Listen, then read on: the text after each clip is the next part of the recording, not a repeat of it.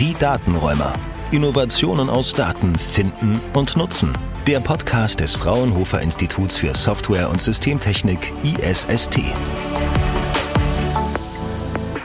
Wir alle produzieren große Datenmengen, ob im Supermarkt, wo unsere Einkäufe gescannt werden, mit der Fitnessuhr, die unseren Puls und den Schlaf überwacht, oder unser Stromanbieter, der weiß ganz genau, welche Geräte wir wann benutzen. Wir können aber auch von den Datenmassen profitieren. Und damit wir selbstbewusst und souverän damit umgehen, gibt es Data Literacy, Übersetzt heißt das Datenverständnis oder Datenkompetenz. Und die sollte bestenfalls schon in der Schule vermittelt werden. Data Literacy und Data Democratization in der Schul- und Arbeitswelt. Darüber spreche ich heute bei den Datenräumern, dem Podcast des Fraunhofer Instituts für Software und Systemtechnik ISST rund um Innovation aus Daten. Mein Name ist Bettina Kirchner. Vom Fraunhofer Institut ist Dr. Henrik Hasse dabei und Fabienne Schnieders von der Technischen Uni Dortmund Dortmund und Stipendiatin der Graduate School of Logistics. Was bedeutet äh, ganz kurz Data Literacy und Data Democratization? Also Data Literacy wird ja im Deutschen, das wurde ja auch schon gesagt, mit Datenkompetenzen übersetzt. Und im Endeffekt gibt es da sehr, sehr unterschiedliche Definitionen, äh, weil es immer aus einer anderen Linse und Perspektive betrachtet wird. Aber was alle Definitionen gemein haben, ist der Umgang mit Daten. Also so ganz grob kann man da vielleicht drunter verstehen, die Fähigkeit im individuellen Kontext mit Daten umzugehen. So, das würde ich so zu Data Literacy sagen. Genau, vielleicht Data Democratization. Ähm, ich habe es tatsächlich heute Morgen nochmal gegoogelt. Wenn man es googelt, kommt man schnell zu den Punkten, äh, den Zugriff auf Daten erheblich zu vereinfachen. Also wenn man den Demokratisierungsbegriff oder den Demokratiebegriff als solches nimmt, würde es ja beispielsweise in einer Organisation bedeuten, dass jeder gleichberechtigt Zugriff auf Daten hätte was wahrscheinlich aber deutlich zu weit greifen würde, denn es, im Unternehmen ergibt es nicht Sinn, dass jeder Mitarbeiter auf alles Zugriff erhält. Der Datendemokratisierungsbegriff oder dieses Konzept dahinter soll eigentlich eher den Umgang mit Daten fördern. So, und das ist auch der, der Zusammenhang zum Thema Data Literacy. Wenn wir beispielsweise auch mit unseren Kunden häufig über das Thema Datenverfügbarkeit sprechen, dann wollen die Mitarbeiter immer alles haben, aber wenn man da mal genau nachfragt, ja, was brauchst du denn, ähm, dann kommen halt sehr uneindeutige und unbrauchbare Antworten. So, und da kommt dann auch das Thema Data Literacy ins Spiel. Mitarbeiter müssen erstmal über die Kompetenzen verfügen, in ihrem Bereich mit Daten umzugehen, bevor sie dann auch auf alles Zugriff bekommen.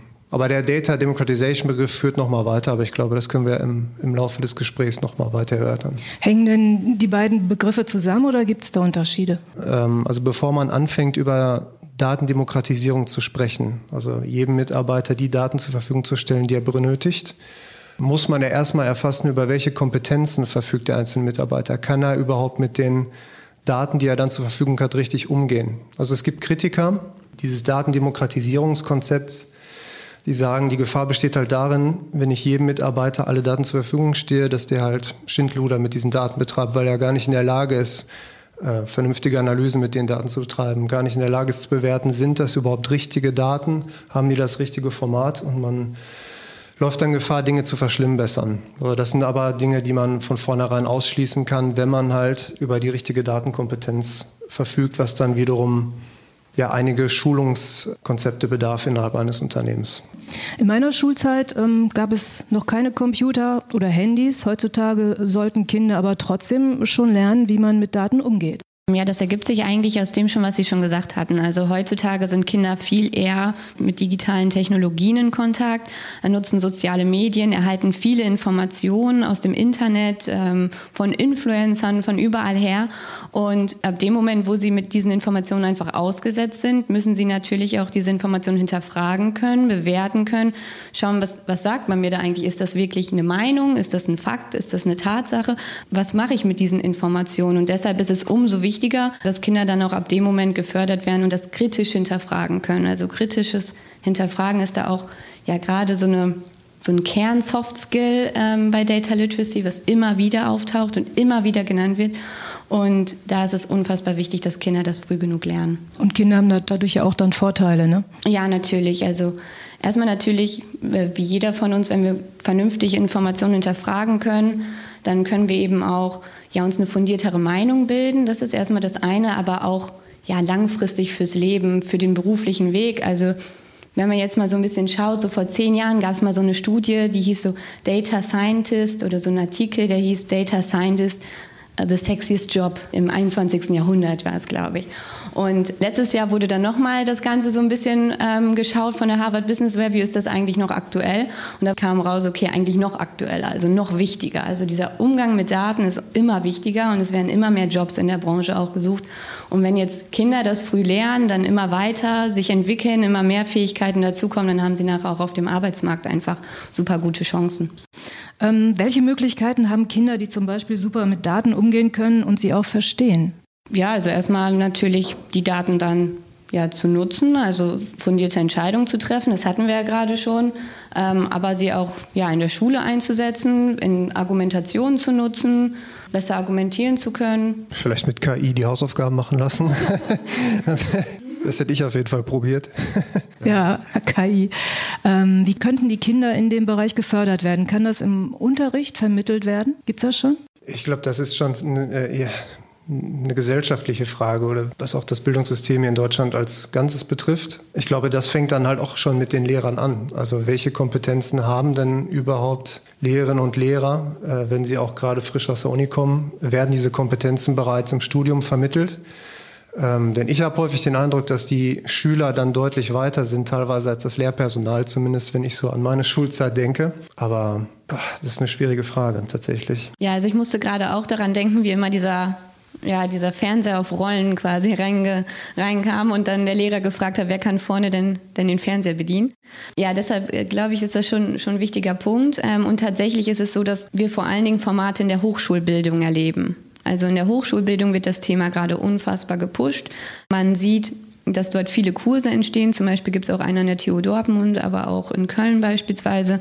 Und zusätzlich gibt es auch Zertifikate. Also man versucht, ein Basiskurs zu machen, der die Basiskompetenzen vermittelt und dann eben zusätzlich den Studierenden die Möglichkeit zu geben, aus einem großen Pool an, an Modulen auszuwählen, ähm, welche Kurse für sie noch spannend sind. Das können Programmierungen sein, ähm, das können aber auch mathematische Kompetenzen sein, statistische zum Beispiel, ähm, und die werden dann gefördert. Wenn wir jetzt so an an Schüler denken, wurde das viel bislang schon getestet, also im Schulunterricht in Form von Projektwochen, dass man geschaut hat, okay, man macht eine Projektwoche, man sieht, wie Daten funktionieren, man vermittelt Grundfähigkeiten und dann lässt man die Kinder mit den Daten arbeiten. Das ist immer so eine ganz essentielle Sache, dass Kinder einfach auch wirklich mit den Daten dann arbeiten oder dass diejenigen, denen man die Kompetenzen vermitteln möchte, dass die Personen dann einfach mit den Daten wirklich arbeiten und dann kommt es wirklich darauf an, was möchte man denn vermitteln, was ist der Fokus.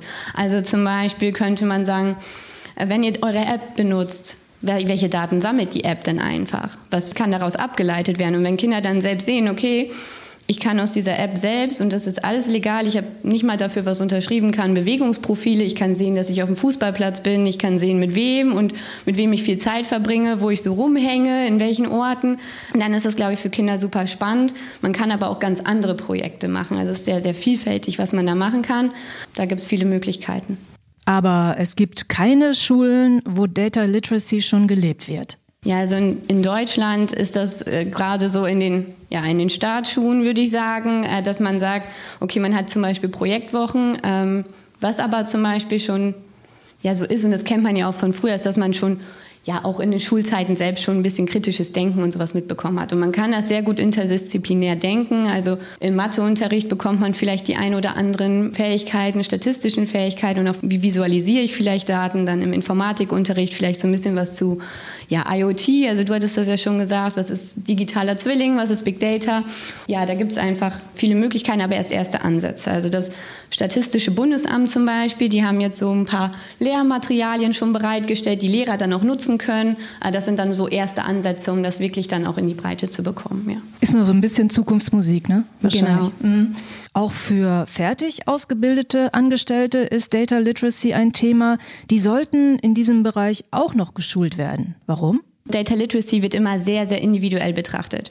Und in einem individuellen Kontext erfolgt das. Und jeder, der im Unternehmen mit Daten arbeitet, braucht natürlich gewisse Kompetenzen. Also es gibt zum Beispiel Personen, die geben Daten ein, zum Beispiel ins ERP-System. Es gibt Personen, die nutzen die Daten am Ende und die brauchen alle sehr, sehr individuelle Kompetenzen im Umgang mit den Daten, damit dann zum Beispiel auch eine Demokratisierung möglich wird, über die wir ja schon gesprochen hatten. Und äh, deshalb ist es wichtig, dass sie darin gefördert werden. Und das wird umso wichtiger, weil wir eben sehen, dass Unternehmen immer mehr datengetrieben auch funktionieren. Also dass es nicht mehr reicht, dass jemand, der schon länger im Unternehmen ist, eine Entscheidung auf Basis seiner Erfahrungen trifft, auf Basis seines Bauchgefühls, sondern es wird immer mehr dann auch verlangt von den Unternehmen, dass das dann eben belegt wird mit Zahlen. Und diese Zahlen müssen stichfest sein. Und man muss wissen, habe ich die richtigen Daten benutzt? Sind das die richtigen Daten? Wenn habe ich überhaupt alle Daten? Das wird umso wichtiger und wird auch immer mehr erwartet. Und deshalb ist es so wichtig, dass da eben auch die Angestellten im Unternehmen geschult werden. Haben Sie da spezielle Fachkräfte im Sinn oder betrifft das alle? Ähm, das betrifft eigentlich alle, die mit Daten umgehen, in einem ganz unterschiedlichen Maß.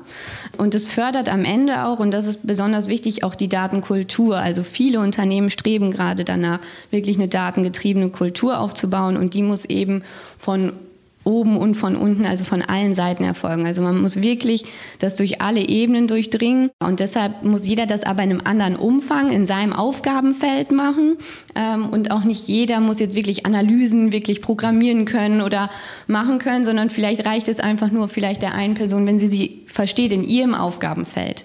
Andere Person reicht es vielleicht zu wissen, wie gebe ich die Daten richtig ein, welche Richtlinien muss ich beachten. Also das kann sehr, sehr, sehr, sehr unterschiedlich ausgestaltet sein. Was äh, für eine Möglichkeit gibt es, sich außerhalb von Unis in Data Literacy weiterzubilden? Ja, Sie meinen, wenn, wenn beispielsweise die Person schon im Berufsleben angekommen ist und auch aktiv arbeitet, dann hängt es davon ab, in welchem Unternehmen ich arbeite. Also wenn es jetzt wirklich notwendig ist, dass ich in meinem Berufsalltag über bestimmte Kompetenzen verfügen muss, dann denke ich, ist es auch ein Stück weit, also nicht nur die Pflicht des Mitarbeiters, sondern auch des Arbeitgebers, die Mitarbeiter dann auch entsprechend mit Hilfe von Schulung zu fördern. Und da gibt es ein Riesenangebot. Ähm, da ist es dann auch die Frage, die Bereitschaft des Unternehmens auch dann auch wirklich dafür was zu bezahlen, den Mitarbeiter dann auch dauerhaft zu halten. Was man häufig auch erlebt, ist, dass bei Mitarbeitern, die dann ähm, geschult werden, dass die dann beispielsweise über einen so guten Kenntnisstand verfügen, dass sie dann in ein anderes Unternehmen gehen. Das muss halt auch dann vermieden werden. Was gerade für kleinere Unternehmen häufig eine Herausforderung ist. Genau das ist dann so ein Vorteil, wenn ich über den Bereich genau Bescheid weiß, ne? dass ich dann mich so weit fortbilde, dass ja. ja, beispielsweise. Was ich vielleicht noch zu der Frage davor, was, was mir halt einfällt, ist, wir haben, wir haben viele Kunden aus dem Maschinen- und Anlagenbau. So, ähm, wenn jetzt beispielsweise ein, ich nenne jetzt ein Beispiel ohne Namen zu nennen, ein Pumpenhersteller beispielsweise, der eigentlich dafür bekannt ist, ich baue sehr gute Pumpen, ähm, anfassbares Produkt.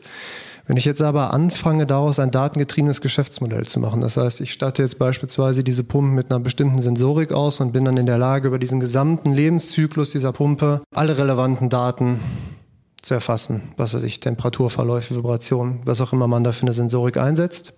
Dann brauche ich aber auch jemanden, der mit diesen Daten irgendwas machen kann, diese auswertet. So, das wird in der Regel nicht derjenige sein, der diese Pumpe konstruiert hat, weil der halt in seinem Metier des klassischen Maschinenbaus ähm, tätig ist. Das wird dann irgendjemand sein, der über analytische Fähigkeiten verfügt, ähm, diese Daten dann auch auszuwerten und daraus einen Service zu generieren. Das heißt, ich habe hier einmal den klassischen Maschinenbauer, der konstruiert das. Dann habe ich einen Data Scientist, der die Daten auswertet.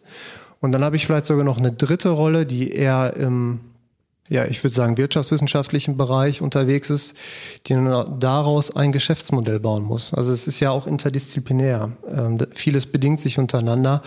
Und ich glaube, es ist heutzutage, äh, gerade auch wenn man ähm, sich einzelne Studiengänge heutzutage anguckt, die sind ja eine Kombination aus vielen verschiedenen Themen.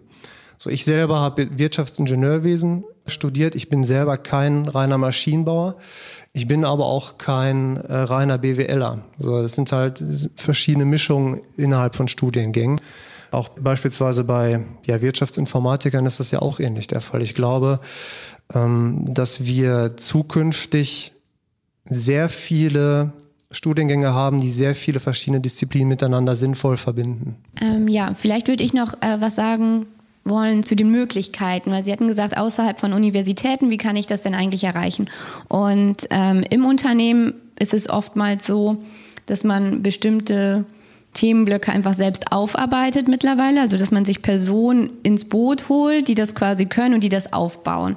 Ähm, gleichzeitig gibt es aber auch viele Anbieter, die sich darauf spezialisiert haben. Da gibt es beispielsweise Plattformen, die dann für jeden Mitarbeiter so eine Art Grundschulung haben und dann aufbauende Kurse für Data Scientists, Data Engineers, die wirklich dann Analysen machen und wirklich mit den Daten wirklich auch tief im Detail arbeiten.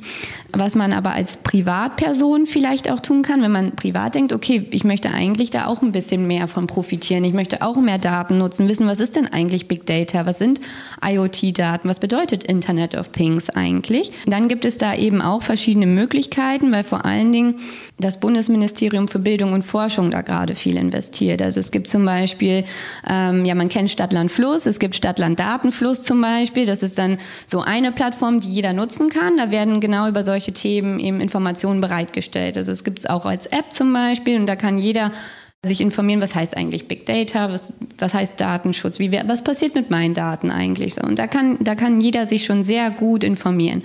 Gleichzeitig, das ist noch im Aufbau, aber es ähm, kann man, glaube ich, auch schon darauf zugreifen, gibt es zum Beispiel Toolbox Datenkompetenz, auch vom Bundesministerium für Bildung und Forschung gefördert, wo man sich auch als Privatperson eben in solche Themen einarbeiten kann. Und ähm, deshalb glaube ich, da ist gerade ein guter Drive drin. Genau, da wird viel gefördert, um das Thema eben auch voranzutreiben für alle in allen Gruppen.